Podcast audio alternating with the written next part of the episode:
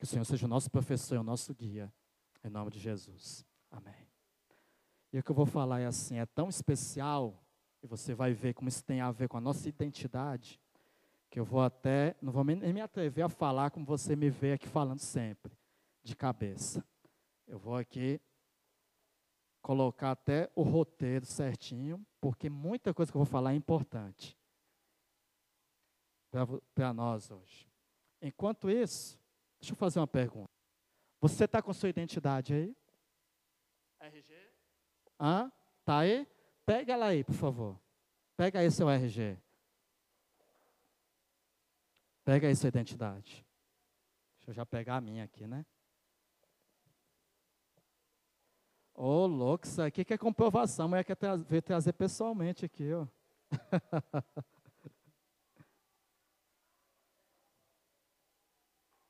Osmarina Nascimento, tá vendo como a identidade revela? Segura aí. Eu pensei que o nome dela era Marina. Cadê? Quem trouxe identidade aí? Levanta aí. Quem está sem identidade? Baixa, pessoal. Quem está sem identidade? Levanta a mão aí. Oh, vocês fiquem espertos. Depois que eu morei em certas regiões ali do Distrito Federal, eu aprendi que eu tenho que andar sempre com a identidade, viu? Eu morei numa região, não vou falar para você não dizer que eu sou preconceituoso, que é direto a polícia abordando o pessoal e como a gente fala no, no popular, né, dando baculejo. É, se você está sem identidade dessa roda, meu amigo, é problema. É para tocar? Som. Obrigado. É, depois disso, mas eu aprendi depois que eu vim para cá, meu cunhado fez direito e ele foi participar de um evento na, no Supremo Tribunal Federal. E aí eu cheguei, tinha acabado de chegar em Brasília e fui lá para entrar na palestra dele, né? E aí o pessoal, documento, aí eu, então, né? Documento, ah, vale a Xerox? Aí ele deixou passar porque eu estava com a Xerox. Mas depois dessa eu aprendi que eu tenho que andar com documento sempre, né? Por que, que, eu não andava? Porque eu tinha medo de perder o documento. Mas depois dessa, depois de morar em certos lo locais por aí, eu passei a andar com documento. Mas eu, deixa eu aproveitar aqui um momento de se exibir um pouquinho, uma exibição, entre aspas, santa, tá?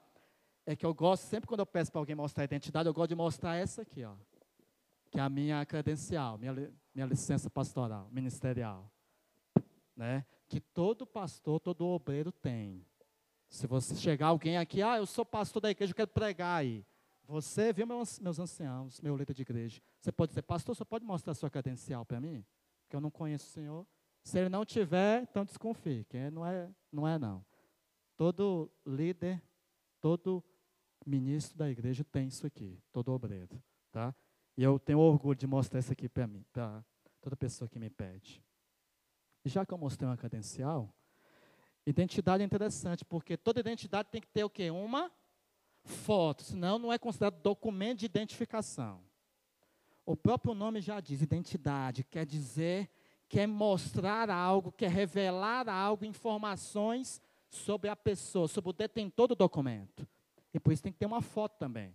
Aí tem o nome completo, onde nasceu, o dia, o nome dos pais, tem todas as informações. Descobriu o nome da Marina já, viu? Osmarina. Mas eu vou chamar você de Marina, pode deixar. Se a gente fosse puxar aqui a identidade da igreja adventista do sétimo dia. Hã? Qual é a identidade da igreja adventista, de um adventista? Veja, o próprio nome já traz uma, dá uma boa dica para a gente. Porque nós nos chamamos adventista. Você sabe? Se alguém disser assim, oh, por que, que você é adventista? Você saberia dizer por quê? Quando a gente diz que a gente é adventista, significa que nós cremos no advento. Nós acreditamos que Jesus vai voltar. E um dia desses eu vi um, um, um metido a teólogo dizendo assim: ah, a igreja adventista é uma seita, porque eles ensinam que Jesus já voltou. Como que a gente ensina um negócio desse se o nosso nome já fala que a gente espera o advento? Mostra que essa pessoa, no mínimo, se não for mal intencionada, é desinformada. Nós cremos no advento. E por que nós cremos que Jesus vai voltar? Nós anunciamos isso. Agora, por que do sétimo dia? Você saberia me dizer? Ah, pastor, é isso aí que eu tenho mais orgulho de falar, né? Que mais, geralmente, um adventista é reconhecido é por causa de quê? Do sábado. Então, nós nos chamamos adventistas porque cremos que Jesus vai voltar. E isso é urgente, isso é breve. Por isso eu tenho que me preparar para esse encontro. E por que do sétimo dia? Porque a gente só crê no dia de sábado nisso? Não. É porque nós anunciamos que a lei, os dez mandamentos não foram abolidos, eles continuam valendo. Em especial o mandamento esquecido pelo mundo cristão. O quarto mandamento que fala para nós que o sábado é o dia do Senhor. O sábado é, segundo a Bíblia, o verdadeiro dia do Senhor. E nessa manhã eu quero falar sobre essa identidade, sobre essa marca do Adventismo, o sábado. E alguém pode dizer assim: ah, pastor, você vai pregar sobre sábado para Adventista? É claro que não tem só Adventistas aqui. Então, em parte eu me direciono para esses meus amigos, para entender por que, que a gente guarda o sábado. Mas sabe por que também eu quero pregar, mesmo para um público, a maioria, majoritariamente sendo adventista, sobre o sábado? Porque, amigos, eu falei isso, tem aqui a, a Fernanda e a Sinara, lá da igreja do setor 9, né? E que bom que vocês estão aqui. Bem-vindas ao distrito de vocês, né? Não é a igreja, mas é o distrito de vocês. Eu já preguei isso lá e falei isso lá para eles. Eu, como pastor, eu tenho me preocupado. Sabe por que, com o que eu tenho me preocupado? Com pessoas que entram para a igreja, mas não vivem os ensinos bíblicos da igreja. Pessoas que são adventistas não sabem por quê. Não sabem o que significa guardar o sábado. Fazem coisas no sábado que eu digo assim, mas peraí, você é adventista mesmo? Claro, eu penso, né? eu não falo isso para os irmãos. Se eles me derem a oportunidade, aí eu converso sobre isso. Pessoas que não sabem o que significa obedecer e guardar o sábado. E eu fico me perguntando, será que todo mundo sabe disso mesmo? Eu tenho me surpreendido com pessoas que têm cinco, até dez anos de igreja e não sabe provar na Bíblia porque guarda o sábado. Você, meu adolescente, meu jovem da igreja, você universitário, você saberia se um amigo seu dissesse assim, tá, mas a maioria dos cristãos guarda o domingo, por que, que você guarda o sábado? Você saberia mostrar na Bíblia por que você guarda o sábado? Você ia dizer, não, é porque a minha igreja guarda o sábado. Para você pensar. Mas o que me causa maior admiração não é nem tanto isso, porque isso aí é fácil de resolver. O que tem me espantado são adventistas com esse tempo de igreja que vão para a escola ou trabalhar no dia de sábado. E dizem que são adventistas. Como uma família que eu conheci, numa região do país. Ah, hoje nós vamos ao restaurante, no sábado, depois do culto, para a gente almoçar. Porque eu não tive tempo de fazer almoço hoje, então a gente vai almoçar no restaurante.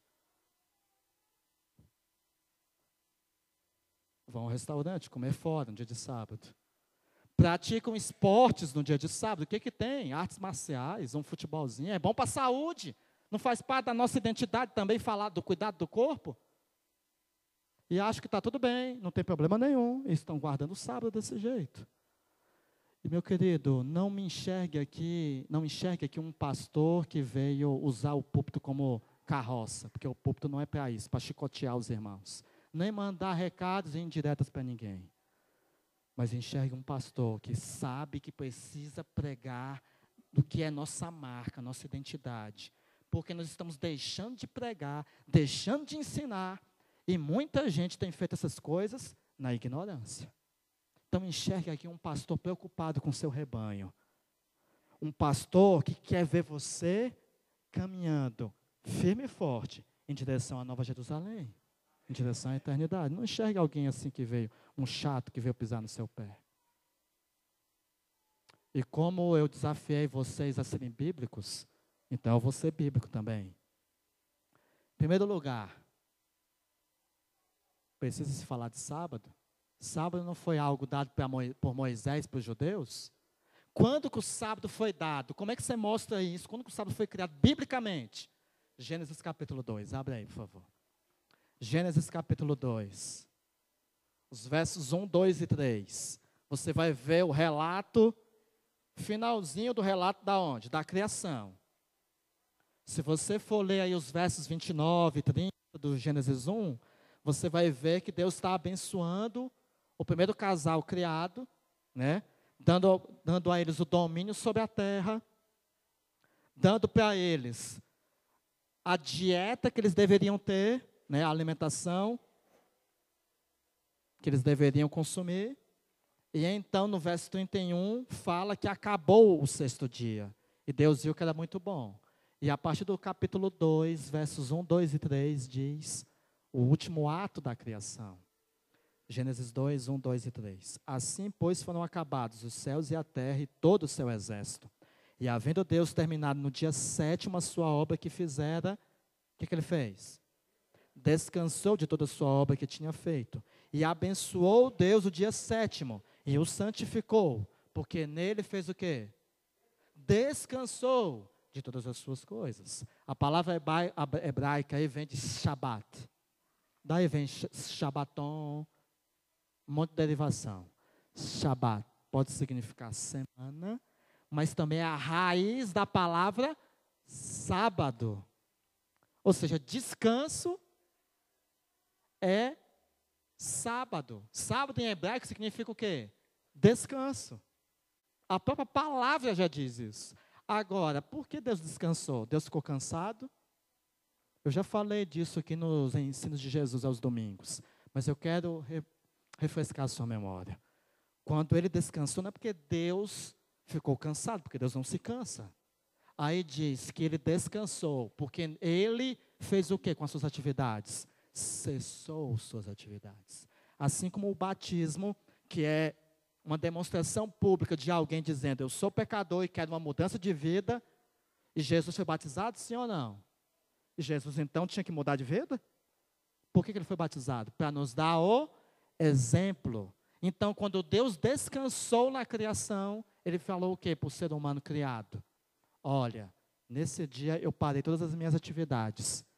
Porque se eu que sou Deus faço isso, você, ser humano, também deverá fazer. E Adão e Eva eram judeus? Eram judeus? Nem existia Abraão, quanto mais nação de Israel. Eu gosto de brincar, né? Eles eram cabecinha chata que nem eu, cearense, brasileiro? Eram? Claro que não. O que, que eles eram? Seres humanos. A humanidade, nessa época, só, existia, só eram duas pessoas, Adão e Eva.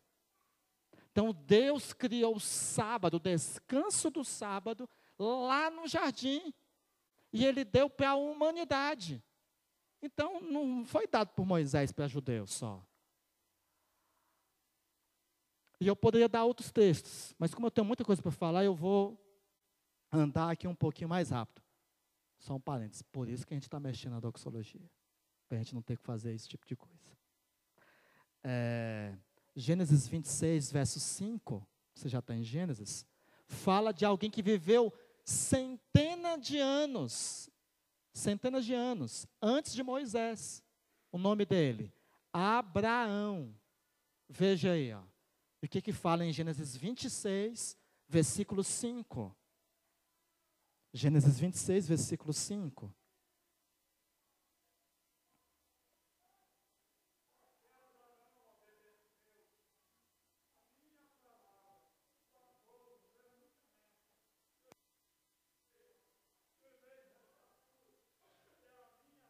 Obrigado. Está aí, ó. Abraão obedeceu os meus estatutos, os meus mandamentos.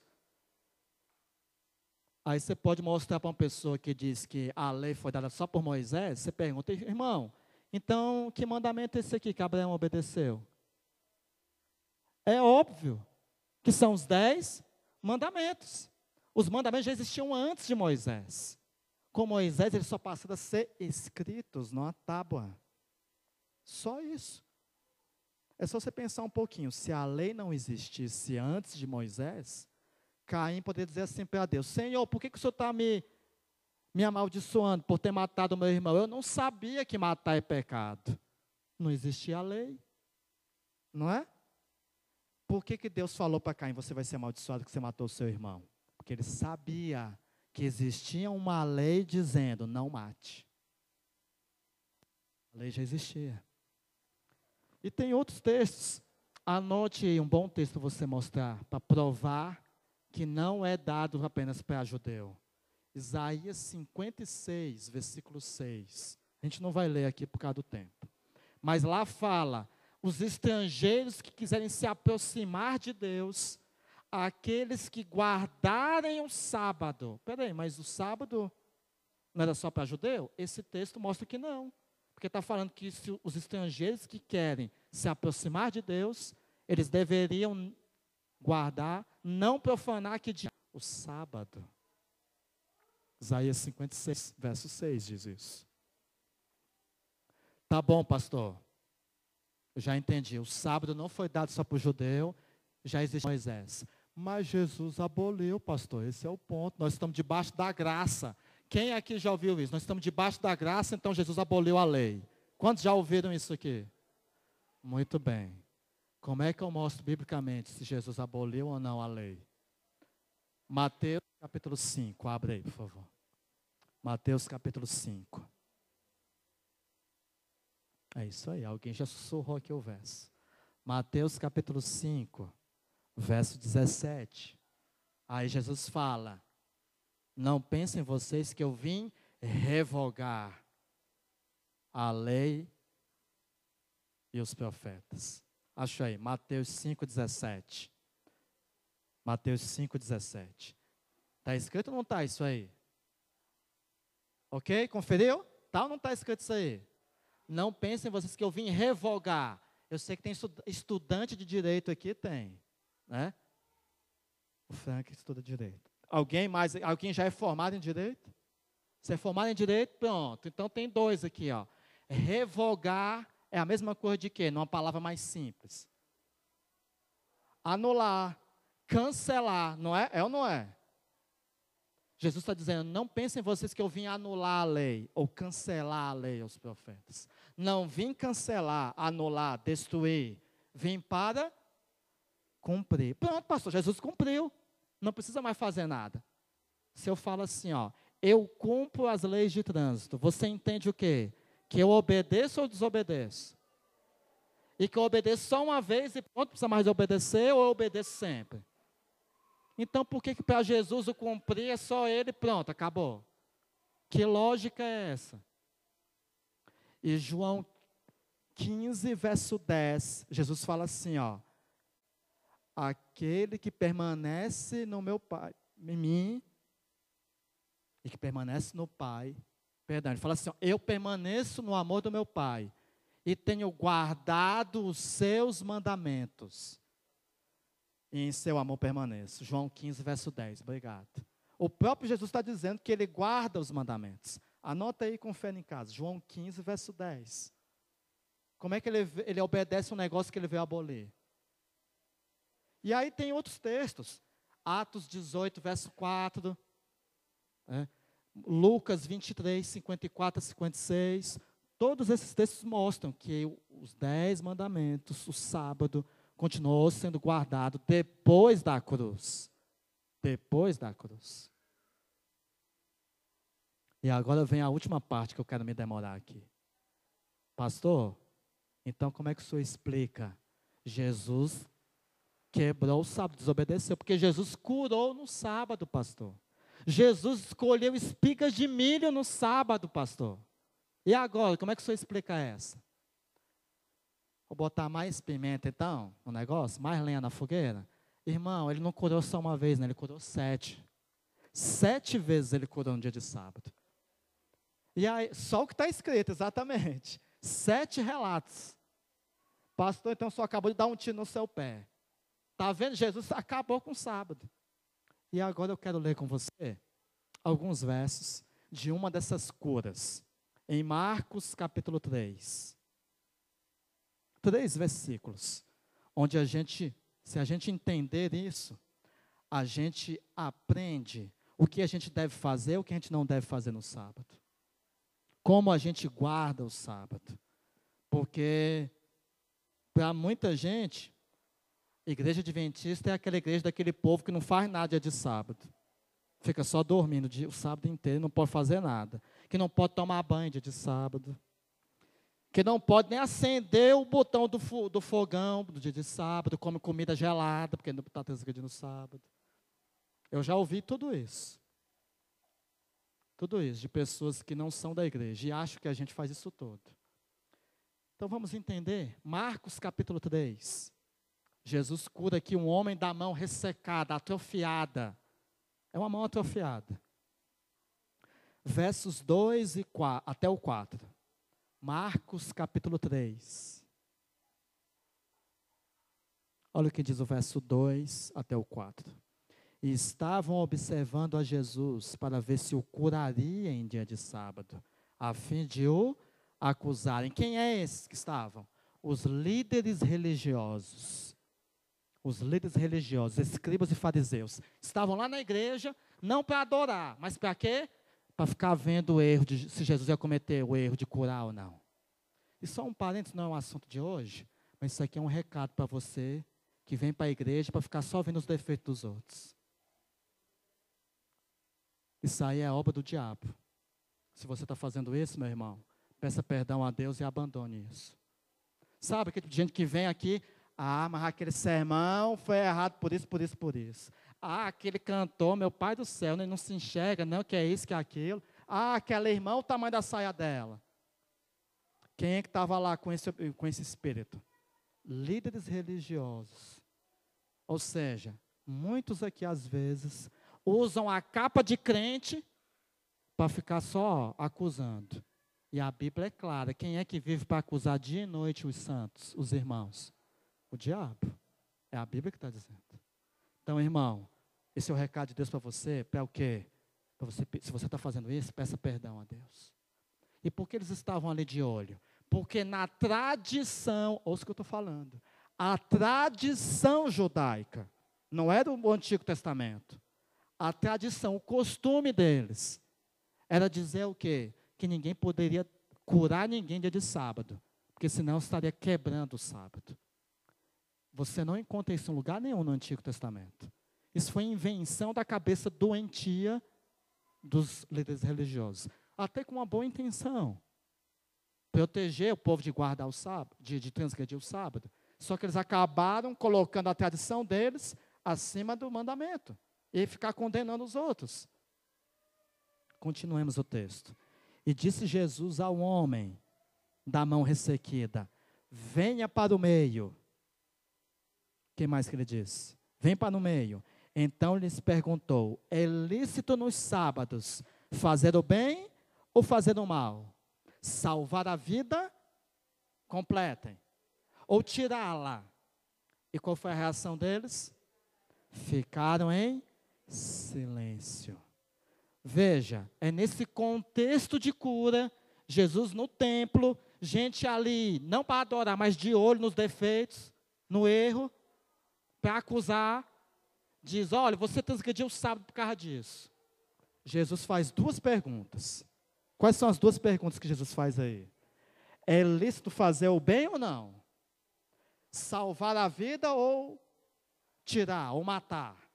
E nessas perguntas, respondendo essas perguntas, nós encontramos a resposta para qualquer dúvida sobre a observação do sábado.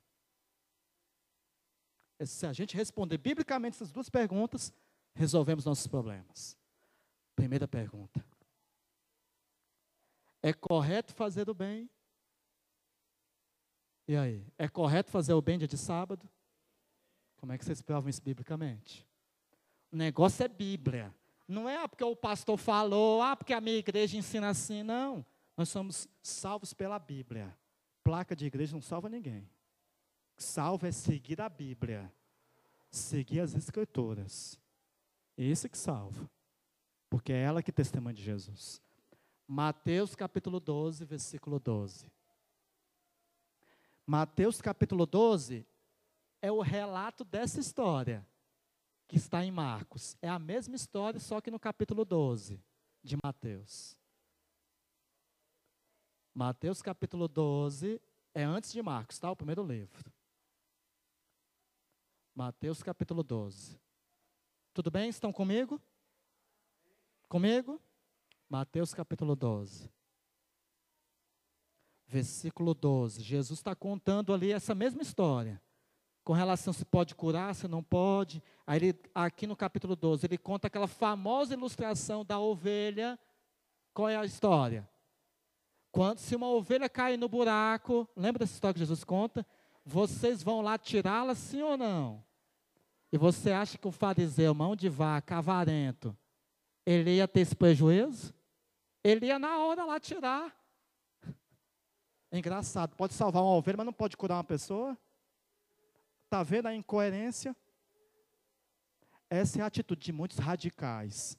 Fica querendo ver cabelo em ovo. A maioria das vezes, esses muito radicais, quando você vai ver a vida da pessoa, tem algo muito mais trágico, muito mais pecaminoso. Se é que pode, podemos dizer assim, pecado é pecado, né? Mas de consequência muito mais forte na vida da pessoa. Mas fica olhando para a vida dos outros e esquece de clamar a Deus para perdão próprio. Em Mateus 12, verso 12, Jesus fala assim: ele faz a pergunta, né? Quanto mais vale um homem do que uma ovelha? Logo, no dia de sábado é lícito, é permitido o quê? Fazer o bem. Então, amigos, é por isso que nós, como igreja adventista do sétimo dia, nós juntamos os nossos jovens e fazemos doação de sangue dia de sábado. Não tem problema nenhum. Estamos fazendo o bem para quem? Para o próximo. Nós, por favor, não diga por aí, ah, você é daquela igreja que não faz nada de sábado. é. Não é. A gente faz muita coisa de sábado. Nós fazemos doação de sangue.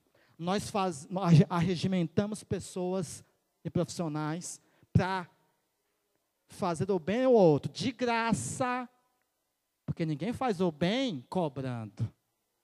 É de graça como feiras de saúde, palestras de saúde. Não tem problema nenhum. Não estamos grandes no sábado a fazer isso. Porque nós estamos fazendo bem para quem? Para o outro.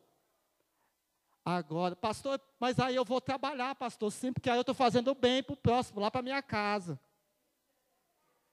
Quer dar o balão em Deus? Você que sabe. O bem é para quem? Para o outro. E é de graça. Porque ninguém faz o bem cobrando. Não é? Senão não é fazer o bem, é serviço prestado. Né? É serviço prestado. Então, é lícito fazer o bem? Sim, é lícito fazer o bem. Fazemos isso de graça, sem ganhar nada, sem cobrar nada. Logo, meu irmão, e eu digo isso com muito carinho, porque eu sei as dificuldades que o mundo moderno traz. Mas para você pensar, quando você sai para fazer estágio do seu curso no dia de sábado? Você está indo porque você está motivado a fazer o bem ou é para você não ser reprovado na matéria? A resposta já diz para a gente qual deve ser a nossa postura então. Pastor, mas eu, como, eu vejo, eu tenho um caso da minha família, ok? Não estou falando para ninguém. Mas é coisas que eu já vivi ao longo, eu já vi ao longo dos 24 anos de igreja na minha família. Não, mas aí eu vou lá, aí o dinheiro do dia eu calculo e dou todinho para a igreja de oferta. Peraí, você quer comprar a Deus? Deus não quer seu dinheiro, Deus quer a sua fidelidade. Então, se for assim, ah, eu vou ali beber umas cachaças, aí o dinheiro que eu gastei na cachaça eu dou de oferta para a igreja. Se for assim, vale para todo para todos, todo tipo de erro. Percebe que não faz sentido esse raciocínio nosso? Isso foi uma pessoa da minha família que disse isso para a gente adventistas por anos. Percebe por que a gente tem que pregar sobre esse assunto? Porque às vezes a gente erra sem saber, na ignorância, irmão. Se eu estou falando para alguém que passou por isso, não se sinta condenado. Se você fez sem o conhecimento, Deus não leva em consideração o tempo de ignorância. Se você fez, mesmo sabendo, se você não está fazendo mais, a mensagem de Deus sempre é para quê? É para alertar a gente para dizer, olha, se eu estou fazendo, Senhor, me perdoa, não vou mais fazer. É isso. Não é aqui para ficar, eu sou mais santo e eu estou acusando vocês. Não. E para você não achar que o pastor é beneficiado porque é pastor, não tem problema com isso, eu não nasci pastor. Quando eu fui para o seminário, eu já estava com quatro anos de casado. Era funcionário de uma multinacional na área de transportes. E sabe qual é a filosofia de trabalho nessa área, de nesse, nesse segmento? Trabalha na hora que precisa, não tem hora. Altas vezes eu voltava para casa quatro da manhã. E no outro dia, nove da manhã, eu tinha que estar lá na empresa. Mas eu me posicionei, olha, na minha entrevista, se ele quiser que eu venha sábado à noite, domingo, até não sei que hora, feriado, eu só quero sábado livre. E graças a Deus não tive problema. Tive problema na escola, viu? Eu fui de universidade pública antes de fazer teologia. E um dia, numa reunião, quem sabe com os. Quem sabe na reunião dos solteiros, né? Eu posso dizer isso. O pessoal, sabe o que eles fizeram comigo? Sabendo que eu era, né, no popular, crente, estava de carona, sabe o que fizeram comigo? Não, eu te levo de carona. Eu fazia educação física, fiz um ano e meio. Eu te levo de carona para casa, não tinha mais ônibus. O camarada, ao invés de me levar para casa, me levou para um prostíbulo do outro lado da cidade. E ainda fez assim: aí, Marcelo, vai lá, eu pago para ti. Um dia eu, eu conto para os meninos aí como é que foi o final dessa história. Esse é o mundo, amigo, das universidades. Se você não tem claro quem você segue, o que, no que você crê, você vai cair, lógico. Porque você faz as coisas porque papai e mamãe manda, porque é costume. Você tem que ter uma relação pessoal com Deus. Saber por que você acredita no que acredita. Esse é o ponto. É por isso que eu estou pregando sobre isso aqui. Ou está claro na nossa mente, ou a gente vai errar. É lícito fazer o bem. E Deus não quer seu dinheiro, Deus quer a sua fidelidade. Então, atividades para ajudar o próximo são permitidas no dia de sábado, ok? Pois o sábado é um dia para abençoar os outros com a minha presença e com a minha bondade. É por isso também que o sábado também não é só para isso. Tem que ser um momento onde você vai ficar com a sua família, você que trabalha de domingo a sexta-feira, segurando já o sol ali para não, né? De tanta atividade que você tem. Você tem que ter um momento para sua família também. Deus pensou nisso, é um é um respiro nessa correria. E eu sei bem o que é isso. Minha a segunda esposa do meu pai foi, para você ter uma ideia, que ele separou e hoje ele vive largado aí e tem filho espalhado no da esquina. Porque meu pai só vivia de trabalho, trabalho, trabalho, trabalho, trabalho. É a consequência. Famílias destruídas. Famílias destruídas. Agora lembre-se, eu posso fazer atividades para ajudar o próximo, sim. Mas tem uma outra coisa. Porque senão, a gente tem que explicar tudo porque é triste. As pessoas hoje querem uma religião assim. Pode ou não pode. Elas não procuram entender o princípio. Ah, o pastor falou que eu posso então fazer qualquer atividade de ajudar o próximo. Então vou passar ali no candango agora, fazer uma compra de 50 cesta básica e vou levar para o pessoal ali. Pastor, não tem problema, eu estou comprando, mas é para fazer o bem. Então veja, a primeira pergunta foi o quê? É lícito fazer o bem? E a resposta é qual? Sim, podemos fazer do bem ao próximo. O sábado é para isso, para abençoar os outros. E por isso que a benção, de novo, se é para ajudar, eu não recebo nada em troca. Mas a segunda coisa é: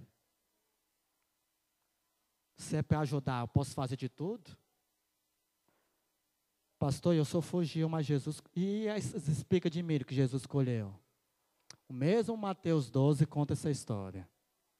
Os versos 3 a 5, Mateus 12. Para início de conversa, quem escolheu os espigas não foi Jesus, tá? Foram os apóstolos. Mas Jesus estava junto. Eles estavam passando ali de novo, os líderes religiosos ali, ó, para acusar versos 3 a 5, Jesus responde como a acusação de transgressão do sábado. Mas Jesus lhes disse: Não lestes o que fez Davi quando ele e seus companheiros tiveram fome? O que que Davi fez? Você sabe? Verso 4. Como entrou na casa de Deus e comeram os pães da presença, né, da proposição, os quais não era lícito comer, nem a eles, nem aos que com ele estavam, mas exclusivamente aos sacerdotes. Quem poderia comer o pão? Qualquer um? Só quem? Só os sacerdotes. Verso 5: Ou não lestes na lei que aos sábados os sacerdotes no templo violam o sábado e ficam sem culpa? E eu li num livro né, de outra denominação religiosa aí, está vendo? Ó? O texto é claro. Os sacerdotes violam o sábado. Então, o sábado já foi abolido. Como é que os sacerdotes violam o sábado? Como é que eles violavam? Porque eles faziam de sábado o que no templo? O que, que eles faziam? As ofertas, os rituais de sacrifícios. Isso aí era o quê? Uma atividade secular ou era uma atividade espiritual indicada por Deus? Me respondam. Espiritual. Pronto, resolveu o problema. Irmão, o seu trabalho é atividade espiritual ou é atividade secular? Se o seu trabalho for algo espiritual, tranquilo. Você não está transgredindo o sábado, não. Vocês já responderam. É por isso que eu, pastor, veja, eu sou pastor. Se eu for lá para Cristalina fazer uma, semana de, sermão lá hoje, eu passo por um pedágio. Não, adventistas não peguem dinheiro dia de sábado. Já ouviram essa conversa? Não peguem dinheiro, porque senão eles acreditam que vão cair um fogo, né? Eu vou pagar o pedágio? Claro que vou. Não tem outro caminho. Ou você acha que é, é, é, é mais cristão eu por lá, eu fugir? Tem outro caminho? Não tem. Foi eu que botei o pedágio lá? Foi um adventista que botou o pedágio lá? Não foi. Não há pecado nenhum nisso. Porque a minha atividade é qual? Espiritual. Então não use esse argumento para dizer que, você, que, o sábado foi abolido. As atividades dos sacerdotes eram atividades espirituais, eram sacrifícios. Mas o ponto aqui é: pode-se fazer o bem dia de sábado? Pode. Mas nós devemos fazer aquilo que é emergencial. Quando Jesus contou a história de Davi, ele falou claramente: Davi podia comer aquele pão? Não podia. Davi estava fugindo de Saul. Tinha outro pão para ele comer? Por que, que ele comeu aquele? Porque só tinha aquele. Não, não pode, então morre de fome aí. Então veja, o sábado é um dia para nós abençoarmos os outros, fazemos o bem para os outros, mas nós devemos tomar o cuidado. Nós fazemos aquilo que não, que é emergencial, que não pode ser feito previamente. Então veja, se acabar o culto, Deus me livre disso acontecer. O Mateus cai ali, bate a cabeça, e aí começa a virar os olhos lá, leva para a emergência. Ah, tem que tomar um remédio tal. E aí, eu posso comprar o remédio na farmácia? Claro que pode. Eu não, eu não planejei, ó oh, amor, calcula aí, quando for na hora de sair, como eu tenho que comprar uma vitamina C lá para mim, eu não comprei ontem, derruba ele aí, eu aproveito na compra, eu boto a vitamina C. Eu fiz isso. Eu não planejei é emergencial. Então não tem nenhum problema, meu irmão. Vá em paz. Sabe por que eu estou falando esse tipo de coisa, irmãos? Porque ó, eu tenho uma classe bíblica com esse rapaz aqui, ó, para cerca de 7 a 10 pessoas de uma outra denominação religiosa. Quando nós ensinamos do sábado, eles perguntaram: Ah, mas eu conheço um adventista que come comida gelada, porque diz que não pode ligar o fogo. Irmão, que tempo você vai perder em você só fazer isso aqui, ó, virar o botão zzz, se for automático, né? Que tempo você vai perder das horas do sábado com Deus só virando uma chave? Pastor, mas o texto de Êxodo fala, o que cozei no fogo. Onde que eles estavam? No deserto. Tinha fogão, quatro bocas elétrico lá no deserto. Eles tinham que ir atrás da madeira, cortar a madeira, cortar a lenha, preparar o fogo. Olha o tempo que levava o trabalho. Entendeu a diferença? O sábado é um quê? É um momento que você parar qualquer distração para você ter um momento de qualidade com Deus. Não que você não tenha todos os dias, mas veja, eu não posso ler dez capítulos da Bíblia durante a semana num, num, antes de sair para o trabalho. Posso? Mesmo se eu tiver carro, às vezes o corre-corre não dá. Mas no sábado eu não tenho preocupação com o trabalho. Eu não tenho preocupação com outras atividades. Porque Deus quer que você pare para ter esse momento mais íntimo. Sabe para quê? Para você aprender que não é o teu trabalho que te sustenta, é o Deus do universo que te sustenta. É para te ensinar a confiar nele, porque se ele criou tudo, ele criou você, ele vai continuar te sustentando. É esse o objetivo do sábado. Entenderam? Esse é o ponto. É por isso que eu não assisto futebol no dia de sábado, porque eu não quero perder tempo com essas coisas. Eu quero ficar conectado com o céu. Eu quero estar livre de qualquer preocupação, qualquer distração, para que Deus converse comigo. Que às vezes ao longo dos outros dias não dá, porque não, eu estou na correria. Eu estou atendendo pessoas, mesmo, mesmo, veja, a minha atividade é espiritual. Eu visito pessoas, né? eu faço coisas da igreja, mas mesmo assim no sábado, certas coisas eu tenho que parar para ter um momento a sós com Deus. É por isso, irmãos, que a gente tem que se planejar. Voltando àquele exemplo do restaurante, por que, que não faz sentido essa conversa? Não, porque eu não tive tempo. Você não sabe que você tem que comer todo dia? Você sabe então que você tem que almoçar no sábado, né? Então se organize. É que às vezes a gente quer, como eu brinquei aqui ainda agora, a gente quer dar balão em Deus. Me permitam usar essa expressão. A gente quer ficar usando justificativo para Deus. O princípio é claro. Fazer o bem. Mas atividades emergenciais. Se eu sei que eu tenho que comer todo dia, eu já tenho que me organizar. E quando é que eu tenho que me preparar para o dia do sábado? Na hora do pôr do sol hoje, aliás, no pôr do sol da sexta-feira ali, não, não, espera aí, vamos correr, eu estou assando fogo ainda, assando o bolo ainda. Sabe quando é que começa a preparação para o sábado? Do pro próximo sábado? Na hora do pôr do sol hoje. Ao longo da semana a gente vai se organizando, organizando as roupas. Eu dei o exemplo do, do fogo, uma coisa é eu só esquentar a comida que eu já preparei previamente, só ligar o botão. Outra coisa é eu fazer o que? Ah, não tive tempo, eu vou lá passar essa trouxa de roupa aqui no sábado. É totalmente diferente. É emergencial? É emergencial aquela roupa? Não pode esperar para depois? Esse é o princípio. Se a gente pensar nessas duas coisas, fazer o bem e for emergencial, pronto, resolve todo tipo de problema resolve todo tipo de problema com relação ao sábado. Sabe por que, eu me demorei nessa questão de prática, assim, pode isso, não pode aquilo, faz isso, faz aquilo?